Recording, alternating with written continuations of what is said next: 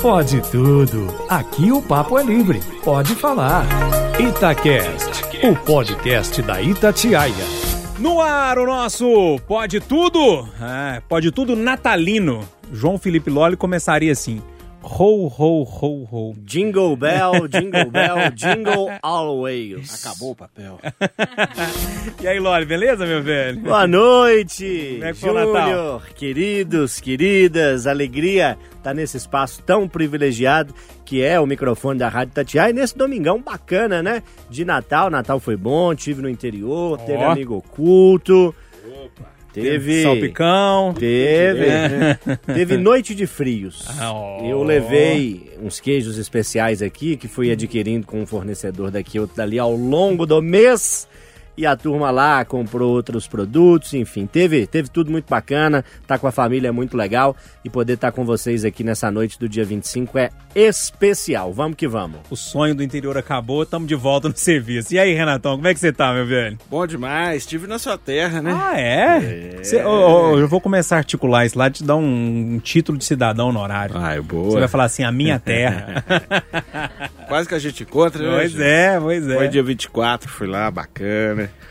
Dia 25, divide mil, Lugares. mil famílias. É. Natal acaba que você fica mais ocupado que dia de semana. cara. É você tem que ir na casa de um, na casa do outro, na casa do outro. Quem tem pai separado igual o meu, aí você tem que. Você tem que. Nossa senhora. Mas tá deu certo. Tá certo. com a gente aqui nesse Problema dia de... bom. É, problema bom. Nesse dia de Natal com a gente também o nosso Alexandre Simões, que tá chegando do Catar. Tudo bem, Simões? Tudo tranquilo, Júnior? Graças a Deus, como é que foi o Natal lá? Ah, bem especial, né? As sobrinhas netas vieram do Rio de Janeiro. Ó. Deu pra poder matar a saudade da, da dupla, né? Entregar o, o presentinho que eu trouxe lá do, Presentinho, hein? lá do Catar É. pra, pra elas. Lá do Gold Shock? Gold Shock, como é que fala aquilo lá? Eu, eu sei que eu vi matéria, né? Esposa de Galvão Bueno vai no Gold Shock. Não, eu não tenho. Celebridade não sei o que lá vai no Gold. Você foi no Gold Shock? Não, que eu não, sei. não, não tem, não. né? Não tem Não, é o mercado do ouro. Eu não sei se a carne com ouro fica lá, mas é de Não, joia não. mesmo, sabe? Eu Não tenho, não tenho, não tenho condição disso não. Trouxe só, um, só uma lembrancinha pra Dora e Marie. Só um chaveiro. É, só um chaveirinho. É, um iminha de, um, é um imã de geladeira. Eu gosto é do abridor de garrafa que, que tem utilidade, É, né? Porque verdade. chaveiro não tem tanta chave. Geladeira não é Esse tão grande. eu O abridor trouxe- de garrafa dá pra usar. Eu trouxe pros meus meninos, pro meu sobrinho, que tinha um bacaninha lá, que aqueles que abre cerveja, sabe? Aquele abridor de, de, de cerveja que é chaveiro também. Esse aí é, é um presente duplo, tem dupla utilidade, então. Vai valer pro Natal desse ano e do É. ano que vem. Eu, a gente tá falando de imã de geladeira, é engraçado, eu gosto, né, do imã de geladeira. E eu, ganhei um lindo lá de, de- do Cataco, Eduardo Costa trouxe pra mim, assim, tá lá, pregado na minha geladeira. Ô, Patrícia Joe, como é que você tá? Como é que foi o Natal? Tudo bem? Opa! Feliz Natal pra turma toda! Um Natal maravilhoso, né, Júnior? Com a família, graças a Deus, tudo em paz, com saúde e paz. E eu também amo imã de geladeira. Eu acho que faz um sucesso. A cada local que eu vou, eu gosto de comprar pra colocar na geladeira, sabe?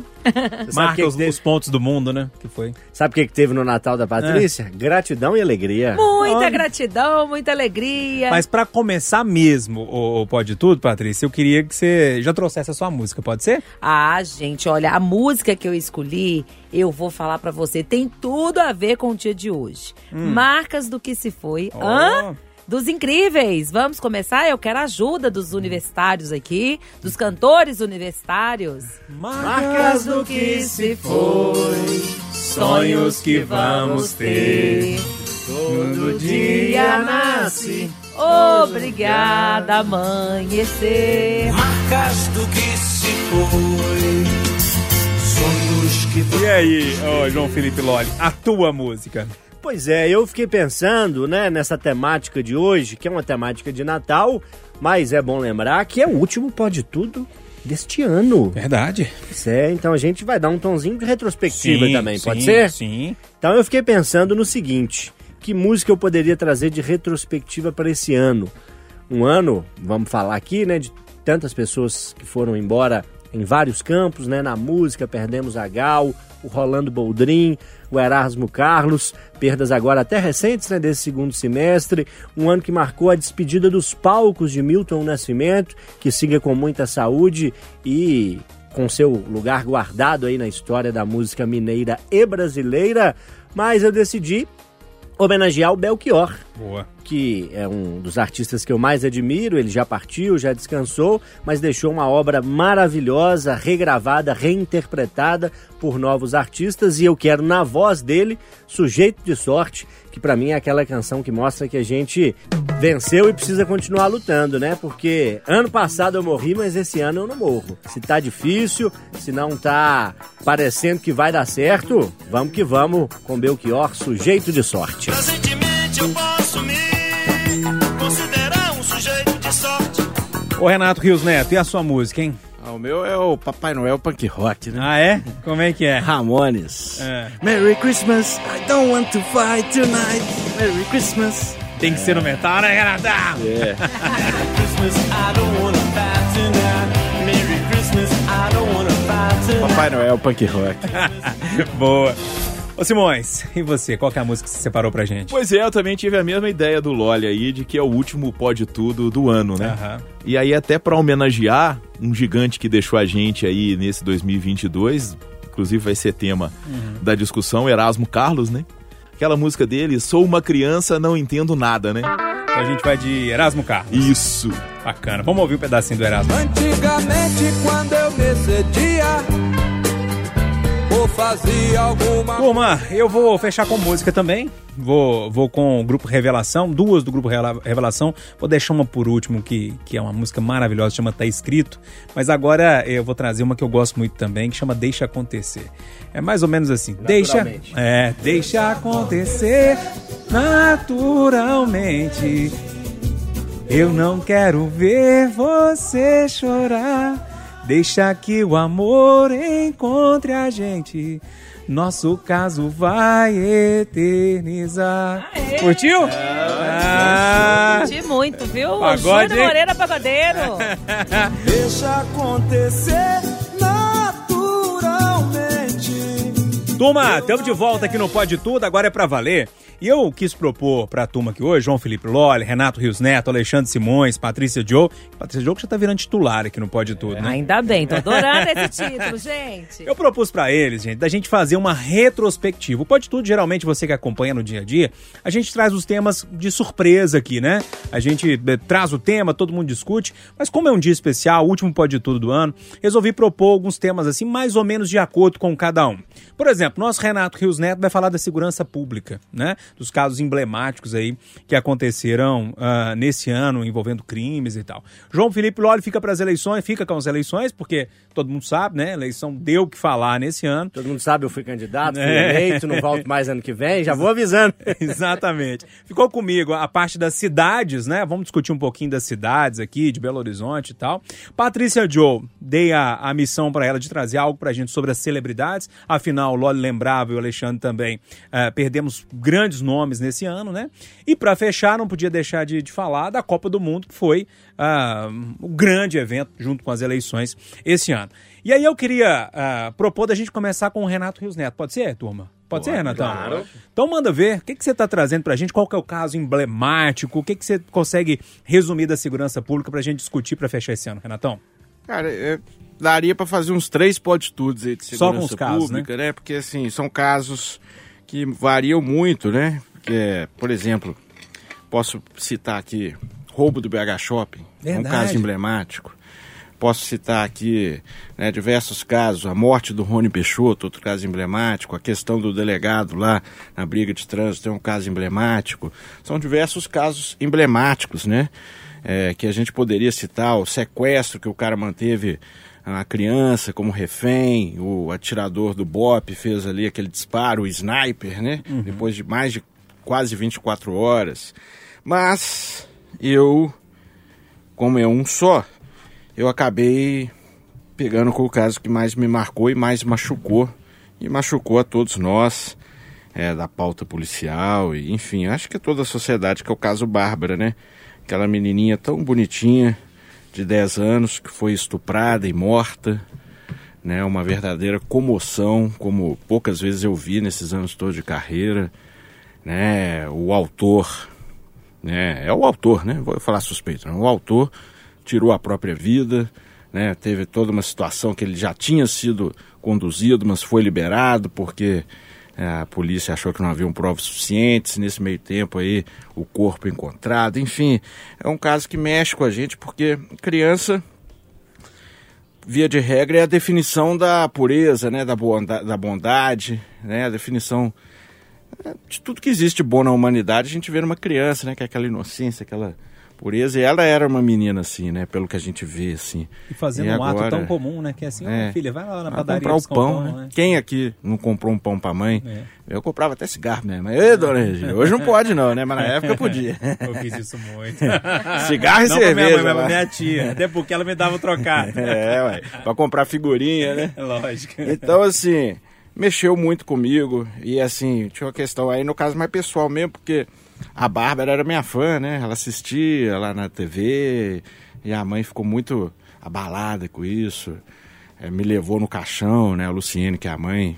Eu até conversei com ela hoje, por sinal, mandei um Feliz Natal lá, conversei com a família, eles estão muito. Ah, claro, né? Estão destroçados, né? A vida nunca mais será a mesma.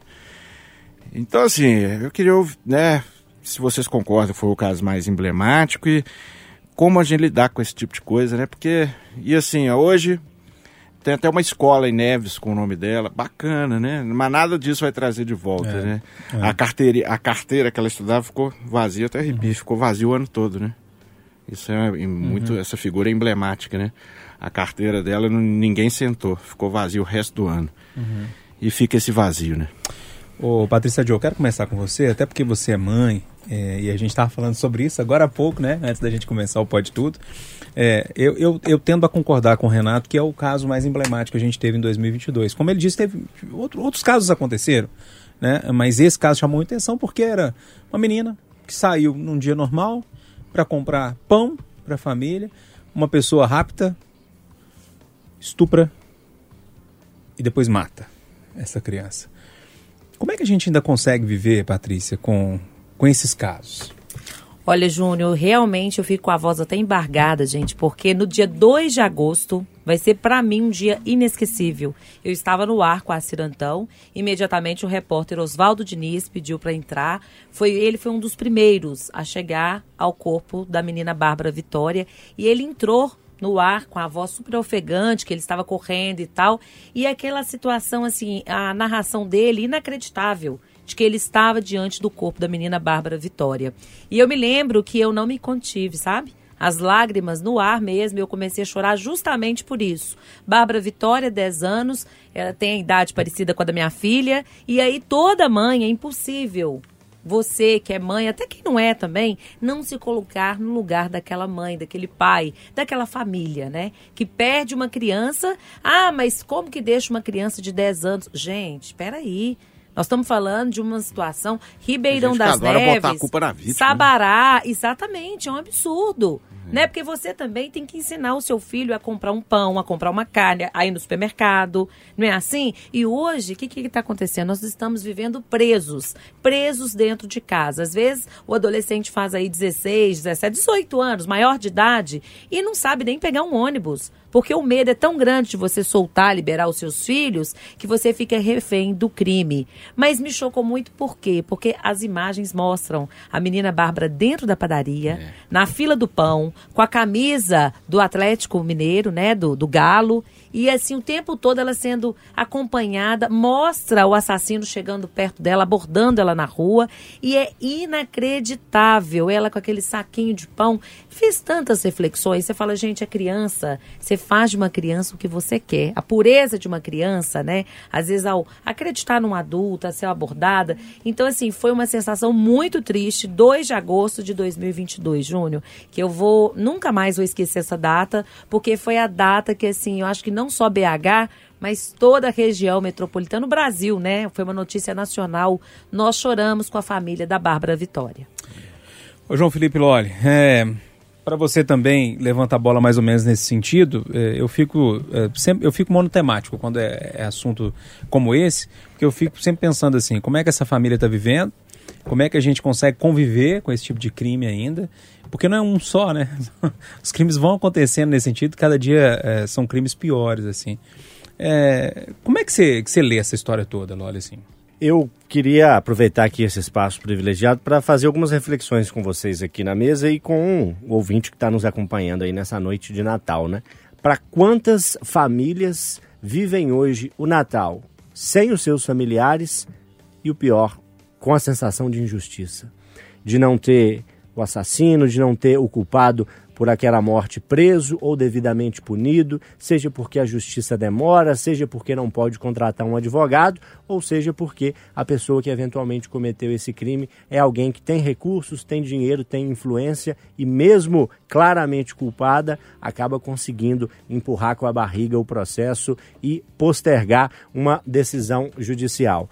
Então, é um Natal, claro, data para a gente comemorar, para a gente abraçar quem está perto da gente, para a gente desejar felicidade, para fazer a oração, independente da sua religião, se esse for o seu desejo da sua família, mas é um Natal para a gente pensar também em quanta gente passa ele de uma forma mais sofrida, pela ausência de alguém se foi pela violência, pela sensação de impunidade, claro, sem falar nas milhares de pessoas que moram e habitam as ruas de grandes cidades como Belo Horizonte e daqueles que estão lutando pela vida nos hospitais e tem amigos e familiares ao lado, ouvindo a gente agora em muitos hospitais aqui de Belo Horizonte, buscando na Itatiaia companhia e inspiração para ter um Natal melhor.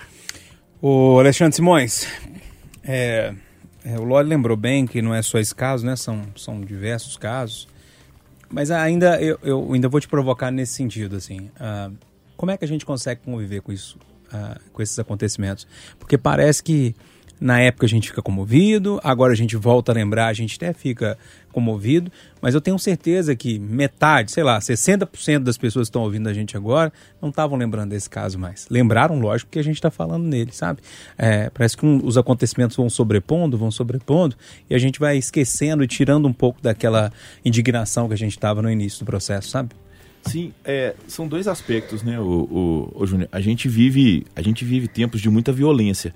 Então acho que isso colabora para que essas coisas que são, são muito graves, né, elas caiam no caiam no esquecimento.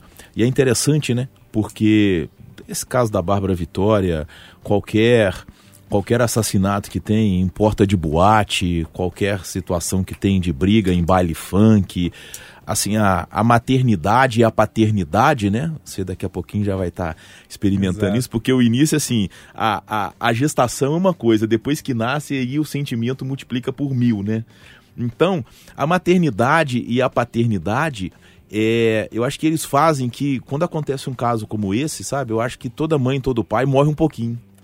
Porque é impossível você não se colocar no lugar de quem é mãe ou de quem é pai num caso de violência. E Esse caso uma violência extrema, né?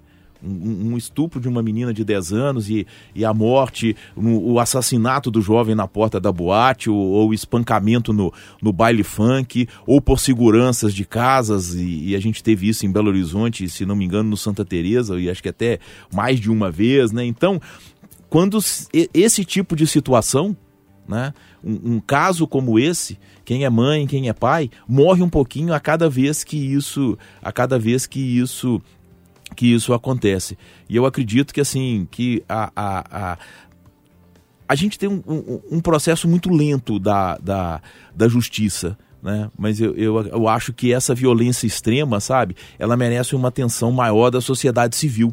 Eu acho que precisa ter um movimento mais firme, mais forte. De cobrança, A, a né? gente, a gente lembrou muito, né, de que o Brasil virou muito o país da nota de repúdio, né? E a nota de repúdio, ela está adiantando muito pouco para o estágio que a gente alcançou no que se refere à, à, à violência. E a violência em todas as suas esferas, né? E sendo que essa que a gente está debatendo aqui, da Bárbara Vitória, é a, a maior de todas, né? É a o extremo da violência. É. Turma, não é fácil não. Mas, Renatão, queria que você arrematasse aí esse assunto. É, vai ficar, né? Vai ficar um vazio aí, né? Ainda mais você que de Vai, perto. vai ficar, e o pior, né? Porque como o cara se matou, muitas perguntas vão ficar sem respostas, né? Se ele teve ajuda de alguém, se não teve, quando ele matou, né? E, por exemplo, tem um, um caso de uma garotinha em Santa Luzia que há suspeita que tenha sido ele também, mas aí morreu. Então, assim, é aquele caso que realmente vai ficar uma ferida aberta aí, pra família principalmente, né? Mas quando a gente para e relembra, dói. É, eu acho que, que é isso, um, um caso que realmente representa o que foi a segurança pública, né? Apesar da gente, alguns números ali terem diminuído e tal, mas é, é, é um, é um ano de que, mais uma vez, a gente convive com crimes bárbaros e já não sabe muito bem como é que vai resolver isso tudo, né? E agora a gente vai falar de outro assunto que é importantíssimo, que é política, mais especificamente sobre as eleições. 2022, escolhemos presidente, governador, deputados estaduais, federais e também senadores. No meio de uma crise institucional, em meio a uma crise de identidade, em meio a uma polarização gigantesca, e eu propus para o João Felipe Lolli é, dissertar sobre esse tema para a gente debater. Pode ser, Lolli? Eu posso tentar, né? E conto com a ajuda dos colegas. É, ao contrário do tema que o Renato trouxe, né? Um grande destaque da segurança pública, que é um episódio bem específico que pode é, gerar discussões e comentários a partir do que aconteceu com a menina Bárbara. Na política a gente não tem um grande episódio, né? São é, vários atos, né? É, um- é uma peça que ainda está sendo é, jogada no grande palco da política do país, que é Brasília, e a gente vem assistindo a vários atos, né? A gente pode é, colocar aí em perspectiva a eleição de Bolsonaro, a soltura de Lula, a gente pode começar a pensar os embates entre os dois, já antevendo o que seria a eleição, o processo eleitoral muito difícil, um processo eleitoral muito duro, como sempre é, mas como é a cada quatro anos, às vezes a gente desacostuma, né? E como a gente tem uma memória muito curta, eu me incluo é, é, nesse grupo, né? E acho que enquanto sociedade brasileira, de uma forma geral, a gente tem uma memória muito curta, né? E às vezes muito seletiva. Então, quatro anos é, é muito tempo para muita gente se lembrar de como foi em 2018, por exemplo. E a gente sempre acha que a eleição atual é a mais dura, é a mais difícil. Foi um processo complicado que culminou com a eleição do mesmo governador que comandava Minas Gerais. Romeu Zema ganhou dos mineiros mais quatro anos para administrar o Estado. E em âmbito federal, a gente observou um episódio que não havia acontecido na história recente da nossa democracia, que é um presidente em mandato perder uma tentativa de reeleição. A margem foi pequena, uma eleição cercada de contestações, uma eleição que dividiu não só o país em grupos políticos, mas também muitas famílias, muitos amigos. Para nós aqui da imprensa, muito difícil, porque se a gente é, acompanha ou faz uma análise ou faz um comentário, é sempre um rótulo que vem para cima de nós e o Júnior no conversa de redação em especial sabe bem como é que isso funciona, Sei, né? sei. Já foi xingado, Coxinha, já foi rotulado de tudo quanto é lado. é. E uma eleição que termina, digamos assim, no dia primeiro com a posse de Luiz Inácio Lula da Silva em âmbito federal e vários governadores, deputados, enfim, todos aqueles eleitos tomando posse no domingo que vem. Por isso hoje nessa retrospectiva tentei, falei, falei, mas não falei muito, né? Porque a política cada um olha de um lado, né? E aí eu convido os colegas aqui, Júnior, é, orquestrados aí por você e o ouvinte que nos acompanha, a fazer essa reflexão. Como é que foi esse processo na sua família? Serviu para você conhecer pessoas que você não conhecia, entender um pouco mais do, do pensamento e do posicionamento dessas pessoas?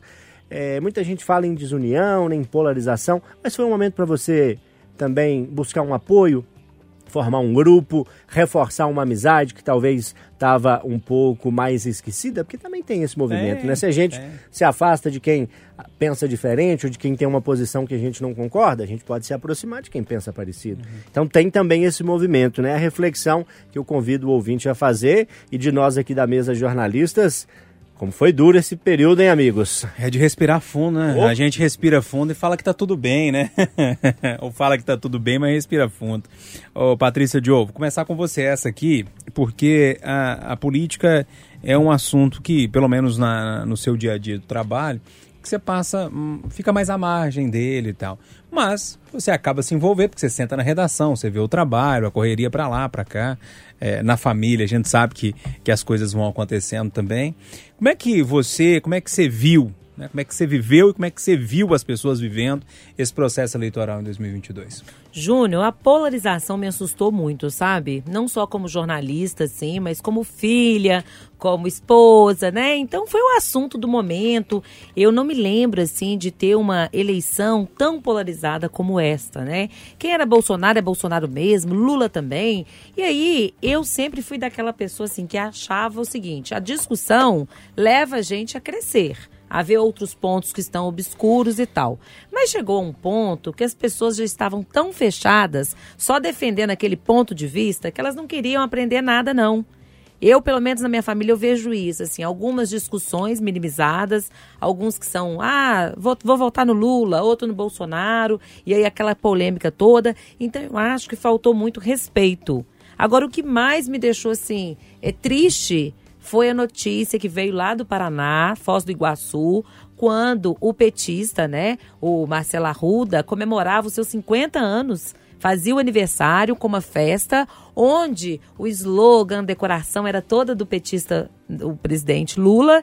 E aí teve o episódio lá do bolsonarista também, que chegou e passou, gritou Bolsonaro. Aquele caso, para mim, foi muito emblemático e mostra muito até que ponto as pessoas estavam assim bitoladas mesmo, sem querer eh, pensar na coletividade, no bem comum. E o que eu chamo a atenção aqui para você que está me ouvindo, tanto faz se você é de um partido, de outro, de um candidato do outro, eu acho que nós precisamos voltar as nossas atenções para o bem comum, para a coletividade. A política é a ciência que estuda a coletividade, a polis. Então a gente precisa de desenvolver políticas públicas, mecanismos, fazer a nossa parte. Para quem apoia o governo, ótimo, vamos torcer para dar certo. Para quem não apoia o governo, vamos fazer aí uma é, uma Oposição. oposição consciente, mas dentro da linha do jogo, porque o meu lado jurídico fala muito isso, sabe, Júnior? Quando a gente não respeita as instituições e as leis que regem a coletividade, nós vamos cair no olho por olho, dente por dente. Aí é um- Barbárie. É um problema sério mesmo. Simões, e você, hein? Você que, que lida lá com o esporte, mas que tem é, toda uma veia aí no lado histórico, né? E aí, quando a gente fala de política, a gente precisa olhar um pouquinho para a história, para a gente entender o que está acontecendo agora e tal. É, com esse olhar que você tem, como é que você lê essa história toda e como é que você viveu essa história toda, mesmo não tão, tão é, é, próximo assim, enfim, é, no dia a dia, mas nos ajudou muito no dia da, da eleição, com os dados, enfim, com os levantamentos. Como é que você leu isso tudo? É, é interessante, né, o Júnior, dois pontos, né? Primeiro que o primeiro que o, o, o futebol o futebol entrou na política dando nome ao que a gente viveu, que todo mundo fala que foi o, um, um fla-flu eleitoral, né? Então, como o fla-flu é meio que sinônimo de clássico no, no futebol brasileiro, foi meio, meio isso, né? Dois lados muito bem definidos, tanto que a gente teve o menor percentual de votos do terceiro colocado, que foi a Simone Tebet, desde a redemocratização de 98 para cá. né? Então a Simone Tebet teve o menor percentual de um terceiro colocado no primeiro turno. Então isso já, já deixou evidente como que o país está, está dividido. Mas o que me deixa mais impressionado, e eu gosto muito de acompanhar a política, né, é, é que dentro do processo político brasileiro, tá, o legislativo ele é tão ou mais importante do que o executivo. E a gente se perde demais em discussões sobre o executivo e muitas vezes isso faz com que as pessoas esqueçam do legislativo. Tá? Então, e aí a gente está percebendo nesse esse movimento aí antes da, da, da saída do Bolsonaro e da posse do Lula, e aí a gente começa a, a perceber um movimento de um legislativo que era alinhado ao Bolsonaro, já tendo um caminho de alinhamento com o Lula. E isso custa, e custa muito. E custa pra gente que paga imposto. Verdade. Custa cargo, isso custa emenda, isso custa uma série de Custa o nosso situações. imposto. Sim, né? exatamente. Então, e eu, eu, eu não sei até que ponto, sabe, a, a, essa conscientização de que a gente precisa prestar mais atenção na eleição legislativa que acontece paralelamente à executiva. Então, eu acho que é uma situação que talvez seja até o grande debate tá, que a política brasileira tem a partir desse 2023 para a gente poder tentar em 2026 começar a reverter essa situação e tentar que o, o, o Fla-Flu seja um pouco deixado de, de lado para que a gente possa ter uma, uma discussão mais, mais completa sobre realmente o processo político do, do Brasil. Renato Rios Neto, a grande preocupação nessas eleições, e aí a Patrícia lembrou desse caso emblemático, que para mim também foi um ponto de, de muito estresse ali, que eu falei, aconteceu. O que eu imaginava que poderia acontecer, aconteceu. Será que vai acontecer mais vezes? Ou se a gente vai ficar só nesse, se foi um caso isolado, ou vai continuar? E aí, triste foi quando eu a gente teve a notícia de que um petista teria, teria decapitado um bolsonarista durante um trabalho também, enfim. Os casos começaram e eu fui ficando cada dia mais preocupado, cada dia mais preocupado. Enfim, aconteceram alguns casos, mas não foram tantos como eu imaginei que pudessem, é, a, a, pudesse acontecer é, naquele momento. De qualquer maneira, era um ponto de muita tensão, acredito para você também. Ah, com certeza, como quem cobre segurança pública, né? E aconteceu inclusive aqui em BH, né? No dia do segundo turno, lá. Né, Eu até entrei num pode Verdade. tudo especial com as primeiras informações. Verdade. né? Ali, aqui na região da Zona Oeste, aqui perto da Tereza Cristina, né? Mas enfim, é uma eleição que marca aí, né? É um verdadeiro, acho que podemos dizer que foi um show de horrores aí também, né? O judiciário também querendo aparecer demais, né? O ministro Alexandre de Moraes aí sempre nas, nas manchetes, enfim.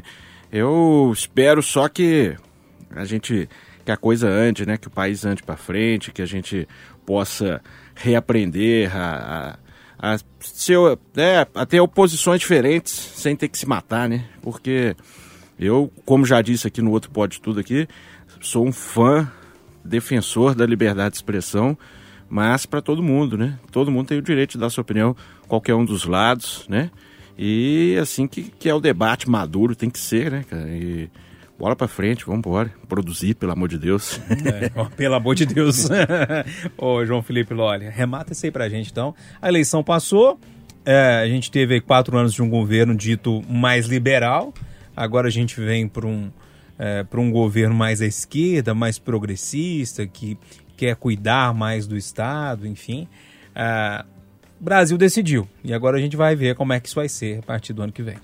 A decisão das urnas tem que ser respeitada, esse é um ponto, o primeiro ponto que eu queria colocar aqui nesse encerramento. E uma outra questão, foi 58 a 56 milhões, né? Foi a ordem É de grandeza, foi assim, é. parecido, né? Na casa de dois, 60 a 58. 60 a 58. Simões é o cara dos números e da história. Por que, que eu quero citar isso para encerrar, Júnior?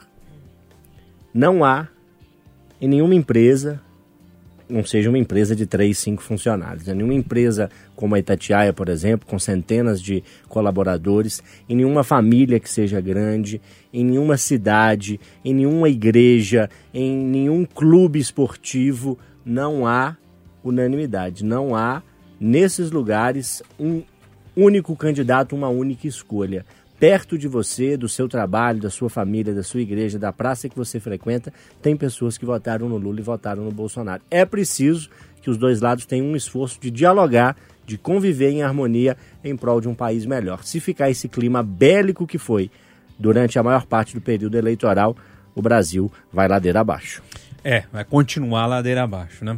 Olha, turma, é isso, né? Foi um evento importantíssimo nesse, nesse ano de 2022, as eleições, não tem jeito, né? Um evento é, gigantesco que, que muda os rumos, né? Que coloca a gente é, num trilho ou no outro. Mas, quer saber de uma coisa? Sim, é importante. Quem assumiu lá em Brasília, o Simões lembrou do Legislativo, que também é importantíssimo, mas olha aqui, dia primeiro, amigo, independente de qualquer coisa, vai ter que levantar e trabalhar.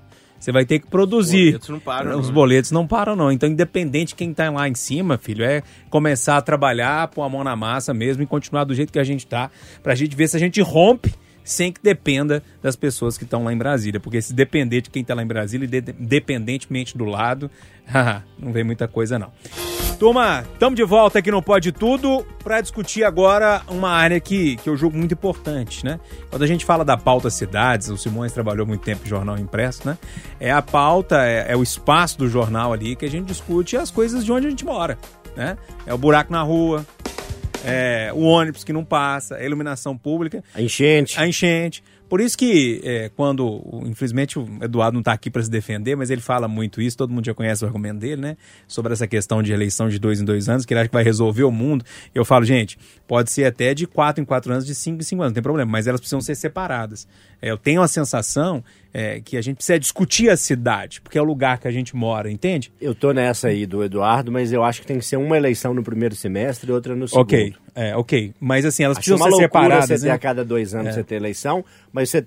Ou a pessoa não consegue votar num prefeito e num vereador e se lembrar em quem votou. Imagina votar prefeito, vereador, deputado, deputado, senador, governador, presidente. Não, e nem não é dá para ser no mesmo lugar. As discussões são diferentes. É, e outra coisa, a discussão fica igual se dois dias a gente começa a discutir só o presidente e esquece da nossa cidade, né? E a cidade onde que a gente vive é, é, é, um, é, um, é o lugar que a gente precisa discutir. Então, por isso que eu queria propor para vocês a gente discutir um pouco de cidades e, e principalmente aqui na região metropolitana, um tema que me chamou muita atenção, já vem me chamando a atenção há algum tempo. Eu lembro que no Conversa de Redação, no final de 2021, final de 2020, melhor dizendo.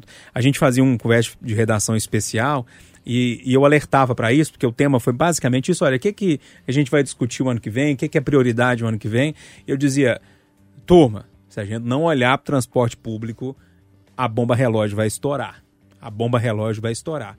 E aí, Renato Rios Neto, eu queria entender como é que você olha para essa situação.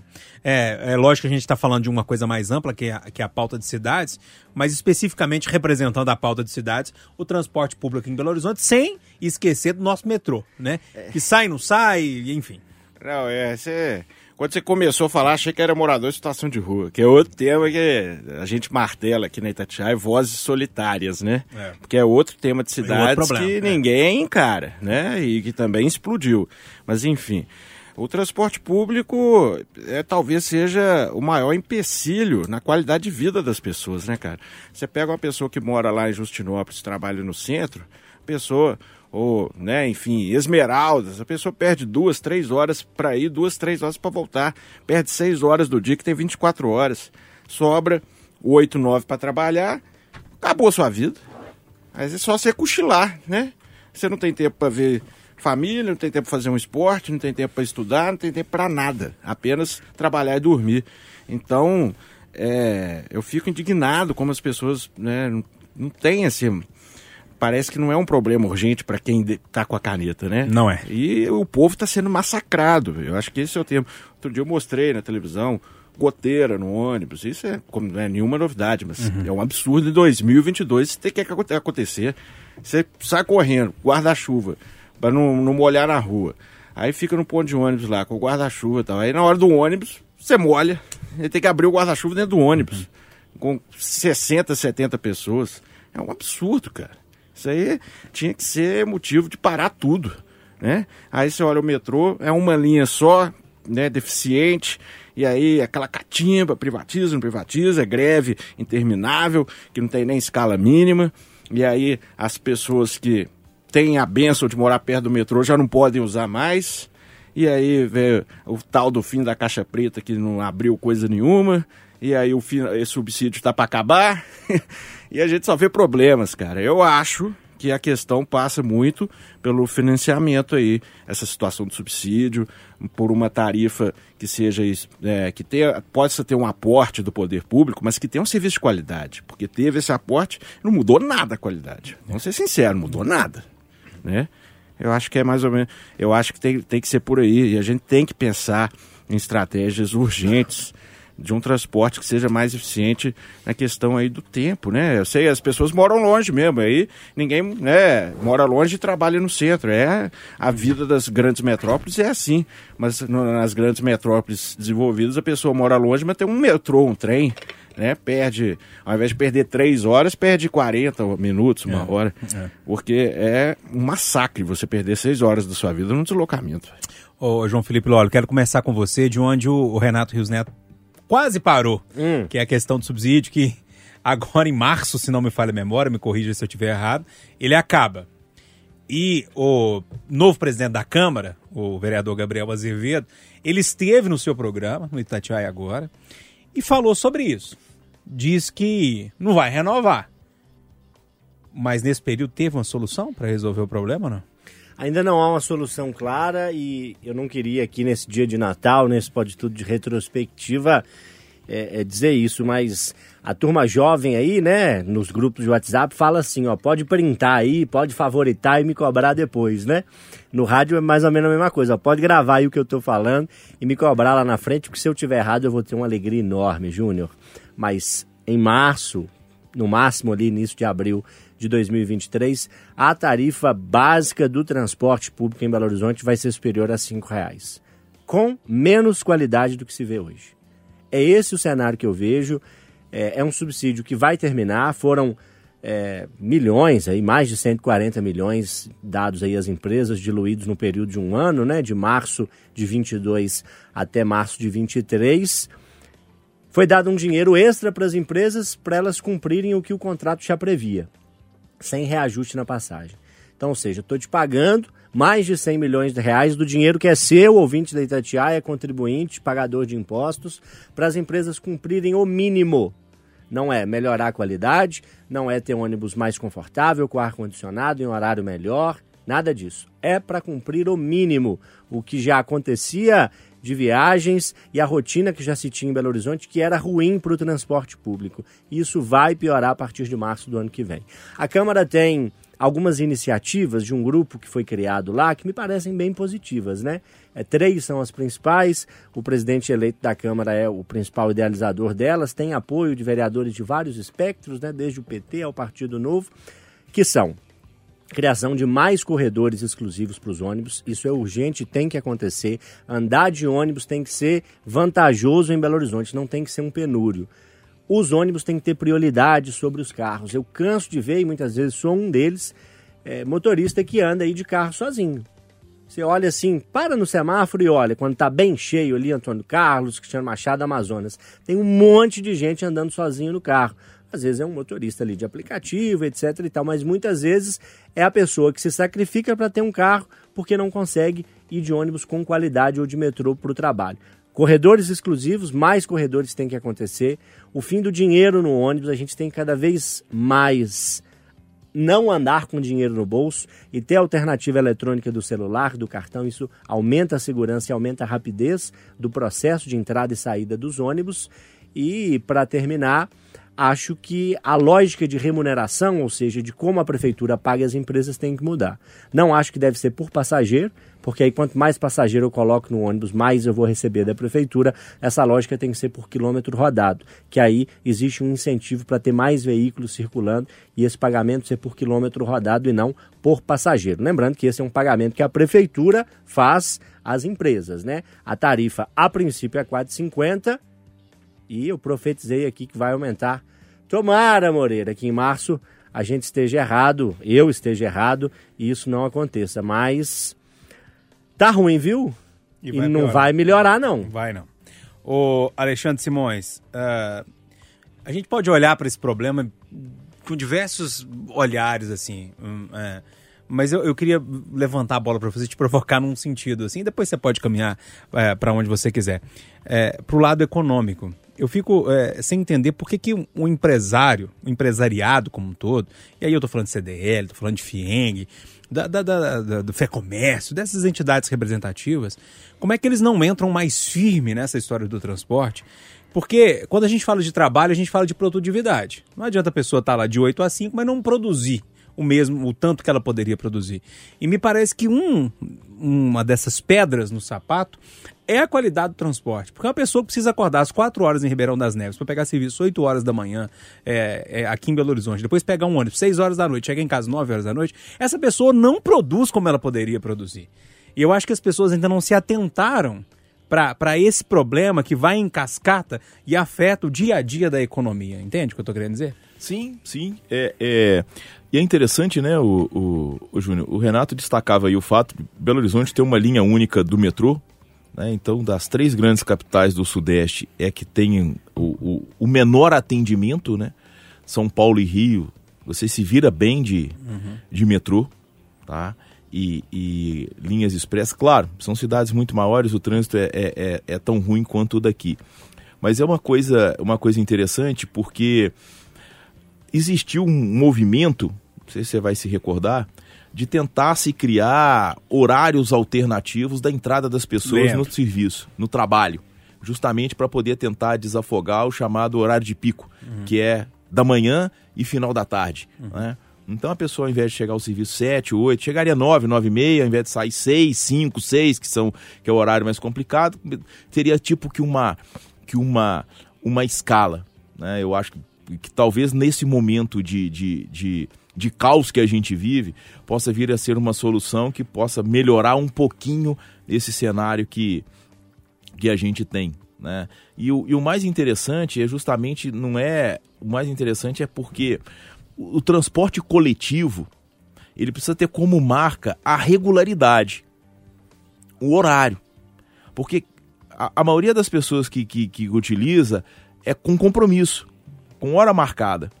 E uma marca do, do transporte coletivo de Belo Horizonte, que é, é todo ele praticamente rodoviário, é justamente não conseguir atender a esse horário.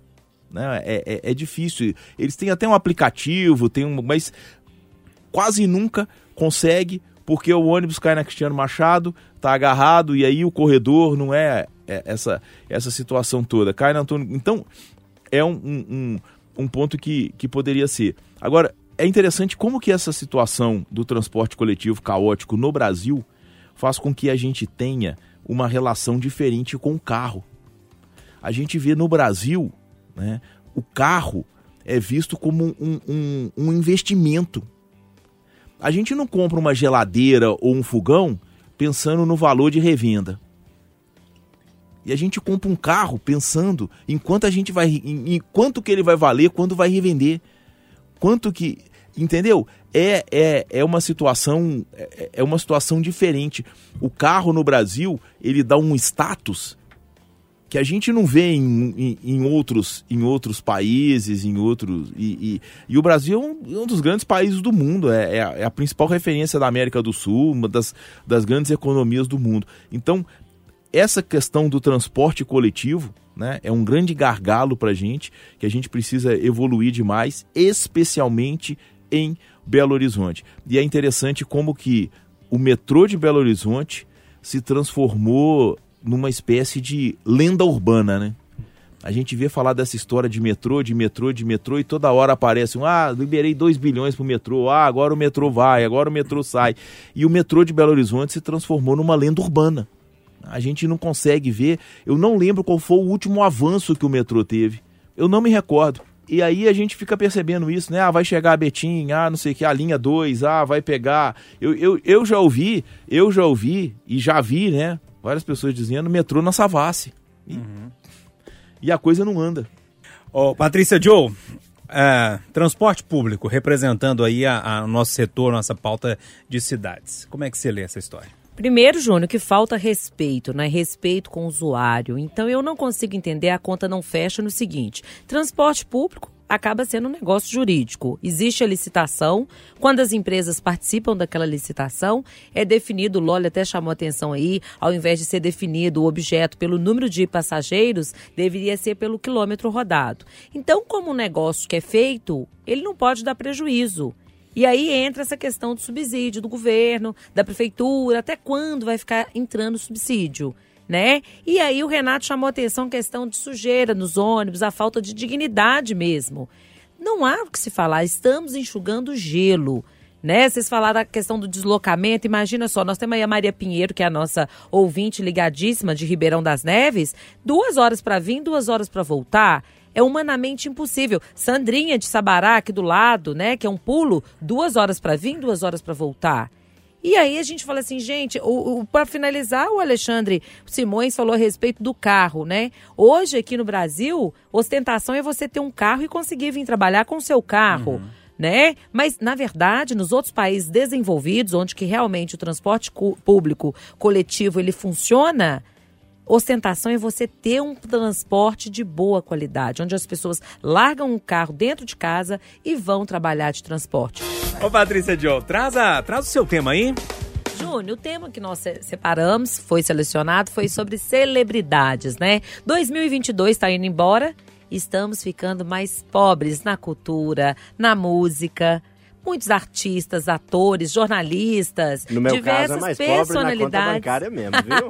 Não, então, gente, mas nós tivemos perdas irreparáveis. Eu fiz um resumo aqui para vocês me falarem aí qual é, sentimento que vocês têm e qual foi a perda pior para vocês, tá bom? Nós começamos janeiro perdendo Batoré, que é o ator, né? Humorista consagrado. E aí, janeiro também perdemos Elza Soares, gente, um ícone, né? E assim, foi muito triste, tudo lamentável. E em fevereiro, perdemos Arnaldo Jabor, que também foi assim, mais de 80, mas assim, estava super bem ainda, todo mundo achando que ainda ia contribuir muito para o humor, para a escritura, né? A questão dos livros do Arnaldo Jabor também, ele como escritor. E aí também perdemos cantora Paulinha de Abelha morreu também, trouxe um debate aí muito acelerado a respeito dos chás, do Procedimentos. emagrecedores, né? Uma jovem cantora bonita, Calcinha preta essa, né? calcinha preta, a Paulinha Abelha, sabe? Foi em fevereiro. E em março tivemos também um cineasta, o Breno Silveira, deixou aí uma lacuna, né, para o cinema, as produções difíceis. E aí, gente, não parou não. Abril deu uma trégua, né? Mas quando foi maio, Milton Gonçalves, ator também, é, diretor e uma perda muito grande também. Em junho, nós tivemos Marilu Bueno, Danusa Leão, gente, escritora Danusa Leão, jornalista também, nos deixou em junho. Embalando aí agosto, Jô Soares, apresentador, humorista, dispensa comentários, também nos deixou. E logo depois, a atriz humorista Cláudia Jimenez, que também foi uma perda assim daquelas, não é mesmo? Setembro, nós tivemos a morte da Rainha Elizabeth, gente. Aos 96 anos, deixou aí né, o seu reino por mais de 70 anos, consagrada. A internet já tinha várias brincadeiras, já tinha aí todo o histórico dela e tudo, mas foi em setembro, 8 de setembro, mais detalhado, que ela nos deixou. E aí também, logo depois, em novembro, que foi agora, mês passado, novembro não foi nada bacana, Júnior. Olha que perda irreparável. A princípio, Gal Costa, Rolando Boldrin e, para finalizar, Erasmo Carlos. Uma sequência de mortes desses cantores, compositores que nos deixaram em novembro. Infelizmente, não é mesmo? Infelizmente. É, é, enfim, todos os anos a gente tem perdas é, gigantescas no, no mundo artístico, né? E que chamam muito a atenção. Mas quando você foi relatando mês a mês aí, Alexandre Simões, é, meu Deus do céu, muita gente boa, muita gente que nós acompanhávamos durante anos e que nós acostumamos a ver na televisão, no meio da música, enfim, essas pessoas foram embora. E eu queria é, perguntar para você, é, qual a morte que você sentiu mais, assim?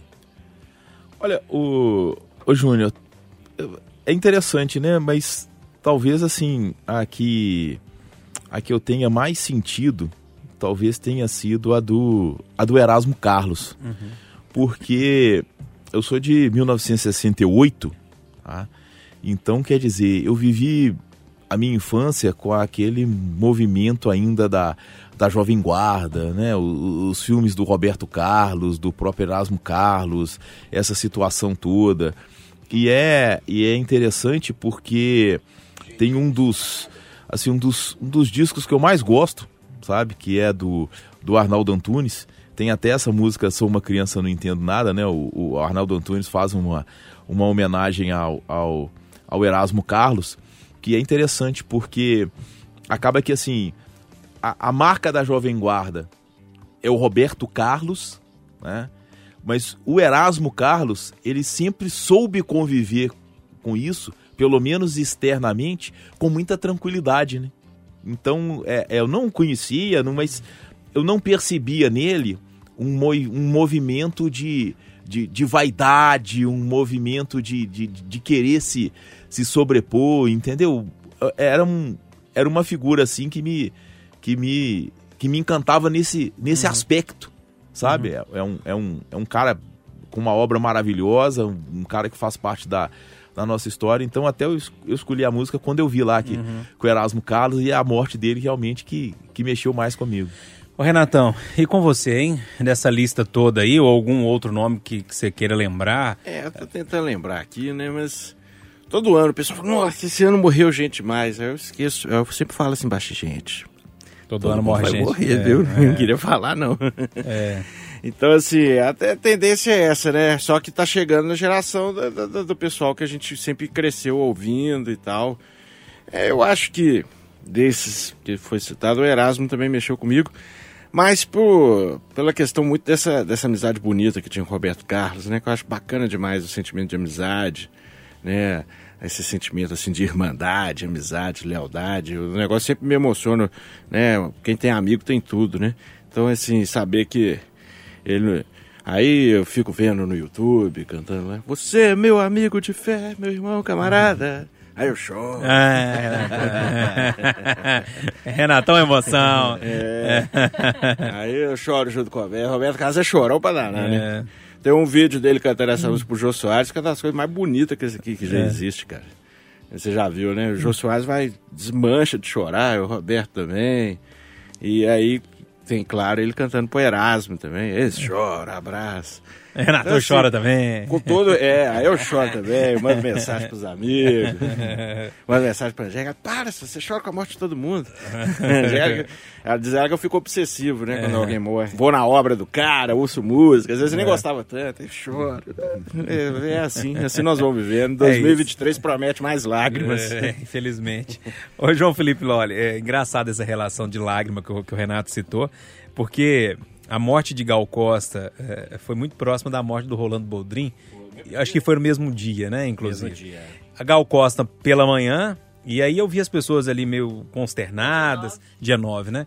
As pessoas ali meio consternadas com, com a morte da Gal, e eu falava assim, gente, não- eu não entendo, não, não, não tenho esse sentimento, sabe? Tem hora que eu falo assim, será que eu tô ficando meio frio, né? Porque eu vi as pessoas ali meio. eu falo, "Não." Aí, pô, morre o Rolando Boldrin. Aí eu falei, agora eu entendi o sentimento da, da Gal Costa. Porque a Gal Costa, pra mim, não dizia muita coisa, não fazia parte da minha, eh, da minha playlist, da minha história, mas o Rolando Boldrin, sim. E aí, João Felipe Loli, pra mim, eu já vou respondendo a pergunta que eu iria fazer pra você, que o Rolando Boldrin mexeu mais comigo nesse ano, e a morte que mais mexeu contigo. Eu acho que ao lado da do Rolando, você destaca aí, eu assino embaixo, Rolando Boldrin, que você foi, deixou realmente um- uma lacuna grande, eu colocaria da Elsa. Porque a Elsa conseguiu o que talvez seja a vontade de todos nós que estamos aqui, de muitos ouvintes que estão nos acompanhando agora, que é o de trabalhar até os seus últimos dias, que é o de passar mal hoje, passar a noite e no dia seguinte partir. É, é claro que ninguém deseja morrer, é, muita gente não, não quer morrer, claro, e, e não quer sofrer, não quer um monte de coisa, mas é algo que a gente não pode escolher, né? Se pudesse escolher, sei que é a escolha de muitos, a partida como foi da Elsa é, é algo bonito até, e, e é algo que se eu pudesse escolher, assim eu escolheria, né? E muitas vezes, é, a maior parte das vezes, isso foge da nossa realidade e pelas bandeiras que a Elza carregava, em especial nessa reta final dela de carreira, né? De luta contra a violência contra a mulher, de uma luta contra o preconceito, de ser muito receptiva a todos que a procuravam, veio a Belo Horizonte a shows, recebia, a imprensa fazia fila para entrevistá-la, Alessandra Mendes a entrevistou várias vezes, Lucas Simões, outros colegas de outros veículos, recebia a todos com muita gentileza, com muita prestatividade, algo que não se vê em muita gente que é muito menor do que ela e que ela dispendia aos que estavam próximos. A Elza por isso e o Rolando Boldrin por ser o representante de algo que nos toca, né, Júnior? Que é uma figura do interior, um contador de causos, um camarada manso, tranquilo, que a gente infelizmente não vê mais tendo espaço em grandes veículos de comunicação e que a gente demora para conseguir achar em Belo Horizonte e tem que às vezes buscar no interior pessoas com o perfil dele que nos recarregam, que nos reenergizam e que nos trazem boas lembranças e boas histórias. É, o Loli conseguiu explicar ah, pra mim o que eu não conseguia entender, que era de onde eh, eh, chegava até mim o amor pelo Rolando Boldrin. É isso, né? Memória é, toda a afetiva. cidade, toda cidade. E o Loli começou a falar para eu falei, gente, o amor vem daí, é a saudade que eu tenho do Sr. José Domiciano, que morava lá perto de casa e a gente sentava no banquinho para ouvir ele contar a casa. É isso, né? É o contador de casa que todo mundo que morou no interior conhece alguém parecido. Patrícia, para fechar, quem mexeu mais com você? O beijo do gordo. Ah, é, Jô Soares? Ah, Júnior, que perda irreparável, sabe? O Jô, pra mim, é um exemplo de apresentador, de humorista, um humor inteligente. Porque Mas eu disse sou que era chata. chato nos bastidores, Patrícia. Mas disse que era, Era chato. chato, era. né? Mas assim, inteligente, eu adorava os programas dele. Eu acho que a minha formação tem muito com de tanto que eu assisti Jô Soares, né? Aquela crítica inteligente, aquele humor, assim, a, a maneira como conduz, como recebe os entrevistados, sabe? Então eu gostava demais do Jô. Fica aqui a minha homenagem, né? Mas eu também sou chata. Ai, não, é não, Patrícia, mas disse que o homem era chato Era demais. chato. Mas que era inteligentíssimo. É, era, muito né? Inteligente, perda, né? Às vezes o cara ele é exigente, então não sei, né? Será? É, é chato mesmo, Chato que ele é mesmo. nome mesmo, é chato, é. Turma, bloco derradeiro do nosso Pode Tudo. Falamos aí de segurança pública, falamos das eleições, política, falamos da pauta de cidades, representada aí pelo transporte público, as celebridades, as grandes perdas, né, que tivemos durante o ano de 2022. E para fechar, para arrematar esse programa de hoje, que é o último do ano, Outro assunto que movimentou e movimentou muito o Brasil inteiro, mas principalmente a equipe de esportes da Rádio Tatiaia, que está aqui representada pelo Alexandre Simões, que inclusive estava no Catar, que é a Copa do Mundo. Simões. Júnior, é interessante, né, como essa, essa Copa do Mundo, ela deixa... é, é, assim, não são lições porque isso eu já tinha, já tinha certeza, tá? A relação do brasileiro com a seleção é diferente de praticamente todo o mundo. E a gente viu a chegada da seleção argentina a Buenos Aires, o que, que aconteceu, claro, alguns exageros, né? Muita gente com, com, com caindo de marquise, pulando de viaduto para tentar pegar ônibus, isso aí é o, é o absurdo. Mas de toda forma, o amor, ficar aqui na nossa área, o amor que o sul-americano tem pela seleção do país dele é totalmente diferente pelo que o brasileiro tem pela seleção e até porque o brasileiro não tem amor pela seleção. Entendeu? É um é um negócio meio esquisito assim, é uma coisa que ah, em época de Copa do Mundo eu torço, mas é muito diferente essa relação. E aí, a partir dessa relação diferente, eu Júnior, é interessante como que nos últimos anos se criou uma falsa rivalidade entre Brasil e Argentina entre seleções. Entre clubes, claro, quando eles vão se enfrentar numa decisão, no mata-mata, em Libertadores, claro, tem a rivalidade ali que é, que é do confronto, mas uma falsa rivalidade que, que nunca existiu. Rivalidade é uma coisa. Criada por um dos maiores, na minha opinião, o maior de todos os tempos, narrador chamado Galvão Bueno. É, pode ter até essa coisa da ah, ver os argentinos, Ah. eles perderem é bom Ele demais. tá construído isso há É, décadas, né? essa situação toda. Mas não é, não é uma coisa, não é uma coisa natural, tá? Não é, não é uma coisa que, que, que vem do, do torcedor brasileiro. Até porque o torcedor não tem a relação com a seleção como o argentino, por exemplo, tem. Entendeu? Então é, é, é interessante isso, né? E, e- e como que as, que as pessoas vão, vão vivendo esse tipo de, de situação. Agora foi muito interessante, por quê? Porque aí chega a final da Copa do Mundo entre Argentina e França, tá? Tem uma semana que a Copa do Mundo foi decidida, exatamente, dia 18 de dezembro. E a torcida pelo Messi foi maior do que a torcida pela França. Então, qual rivalidade existe? Você veria o Cruzeirense torcendo pro Atlético por causa de um jogador, ou o atleticano torcendo pro Cruzeiro numa decisão tão importante por causa de um jogador, ou o gremista torcendo pro Internacional, ou o Colorado torcendo pro Grêmio? Rivalidade é isso. Tá? Então, eu acredito que é uma, uma, uma situação que a Copa do Mundo deixa, uma lição que a Copa do Mundo deixa. Qual é a real relação do torcedor brasileiro com a Argentina? Porque eu vi muito mais gente torcendo pro Messi, e o Messi realmente é maior do que a seleção argentina nesse momento, do que para a França. Então é uma rivalidade fajuta, é uma rivalidade que não existe. O Renato Rios Neto. Não, eu quero dar um abraço no senhor. É? Porque eu posso falar nomes que eu falei na Lógico. frente. O Alan, o Alan Pasco, é porque você tá torcendo pra Argentina. Eu falei, Alan, me explica por que, que você não gosta da Argentina. Ah, porque são nossos rivais. Eu falei, por quê? Não, aí ficava sem resposta. Eu- eu- sem saber, eu estava assinando embaixo da sua tese, Simões. E aí o, o Lucas Sanches digitava, eu não torço pra Argentina. Eu falei, cara, por que, que você não gosta da Argentina? Me fala.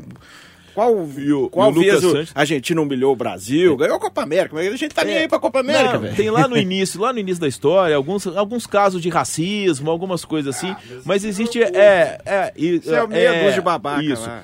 E até mesmo na Como existem na meia dúzia de babacas É, no Brasil é. e em muitos outros Isso. países. Agora, o Lucas- Todas as vezes que eu fui, fui duas É. vezes, três, mas eu fui super bem tratado, É. não sofri nada. Agora o Lucas Sanches, porque ele cortou o cabelo, mas o Lucas Sanches é igualzinho um jogador argentino chamado Troglio.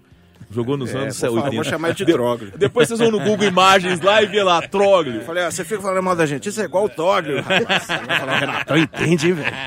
Ô, ô, João Felipe Loli. É, além da rivalidade, a Copa do Mundo tem a questão cultural ali na, ah, em- que envolvia o Catar, muitas manifestações, enfim, mas estádios belíssimos, enfim. Como é que você viu a Copa do Mundo com o Brasil dando adeus muito cedo, né? Pois é, o Brasil é o único país que começa a Copa com a obrigação de chegar pelo menos à final, né?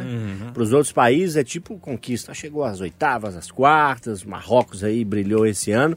O Brasil sair nas quartas de final de uma Copa do Mundo, que não é pouca coisa, é um vexame. Agora, eu acho que com a mão de obra que a gente tem, ou com a pé de obra, né, como a turma diz brincando, o Brasil pode muito mais. Espero que a decisão seja por um técnico que consiga evoluir mais os jogadores. Precisa ter um psicólogo ali na seleção brasileira, que esse ano não teve, a gente viu em 2014, a gente já tinha visto, e agora em 22, um time com uma mentalidade muito é, é, abalada, sentindo-se muito pressionados. Uma Copa no Oriente Médio que foi bacana, mas que nos fez olhar para um país que tem muitas dificuldades e que tem alguns exemplos que a gente não pode seguir. E uma Copa do Mundo que terminou com a gente querendo que a próxima comece. É, mais ou menos por aí. Patrícia Joe, é, eu lembro que quando o Brasil saiu da Copa do Mundo, no Pode Tudo posterior, é, você não quis nem falar sobre o assunto. Tava tão chateada. É, pô, não, não quero falar desse negócio, não. Agora você já tá conseguindo falar, pelo Nada menos. como dormir uma semana, Júnior. Hoje eu já vejo com outros olhos. Ainda bem que o Brasil saiu nas quartas. Pelo espetáculo que eu assisti, Argentina e França, a vergonha seria muito maior. Eu acho que precisamos amadurecer. Acho que a gente não tinha time para enfrentar a Argentina como foi, né? E acho também, para finalizar o meu comentário, o Simões já falou muita coisa interessante, importante.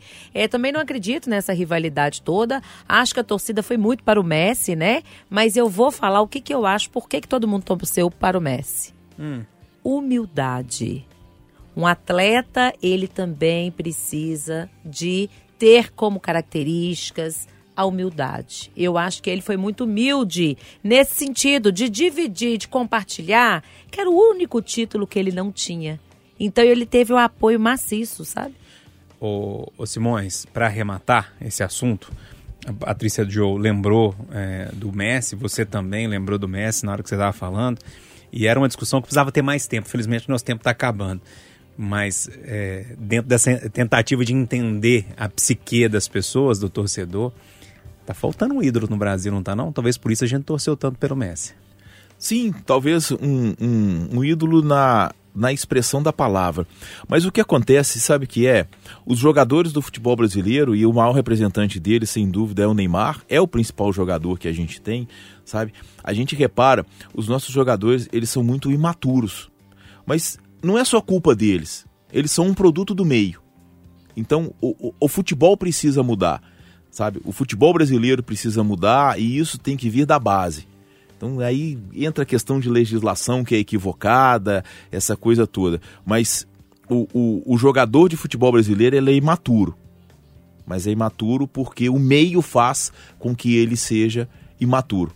Então eu acho que essa é uma, é uma situação que a gente precisa que a gente precisa discutir e isso vem de muita coisa, de formação, de infância, de, de, de alimentação, de escola, mas sem dúvida, o Brasil, o Brasil carece, a gente percebe um Mbappé com 23 anos e a gente vê um Mbappé com 23 anos muito mais como uma postura de ídolo, embora tenha algumas críticas às, às reações dele, mas muito mais como uma postura de ídolo do que a Neymar, do que já foi Robinho lá atrás, do que, entendeu? É, é, é isso. É, é mais ou menos por aí. Turma, não dá tempo pra mais nada. Só pra agradecer a todo mundo. Alexandre Simões, obrigado mais uma vez. Valeu, um abraço, gente. gente. Feliz Natal pra todo mundo. Renato Rios Neto, obrigado. Eu, Forte 73, restinho de Feliz Natal e Feliz Ano Novo. É verdade, é verdade. Loli, bom resto de Natal pra você. O Natal só acaba quando a gente finaliza a ceia, viu? Eu trouxe uma marmita do interior. Até quarta-feira é Natal na minha casa. Tá certo, tá certo. Dura, né? Aquela mamita que dura. Patrícia, obrigado mais uma vez. Tchau. Eu que agradeço. Gratidão e alegria. Já, já aguardo o convite para o Réveillon. Combinado. Tá feito o convite, ao vivo. Oba! Então, ah, pra gente fechar, vou trazer uma música do Revelação, uma música que me diz muita coisa, acho que pode dizer alguma coisa pra você também. A música que chama Tá Escrito. Um abraço pra todo mundo, bom restinho de Natal, até a semana que vem. Palma da mão, palma da mão, palma da mão.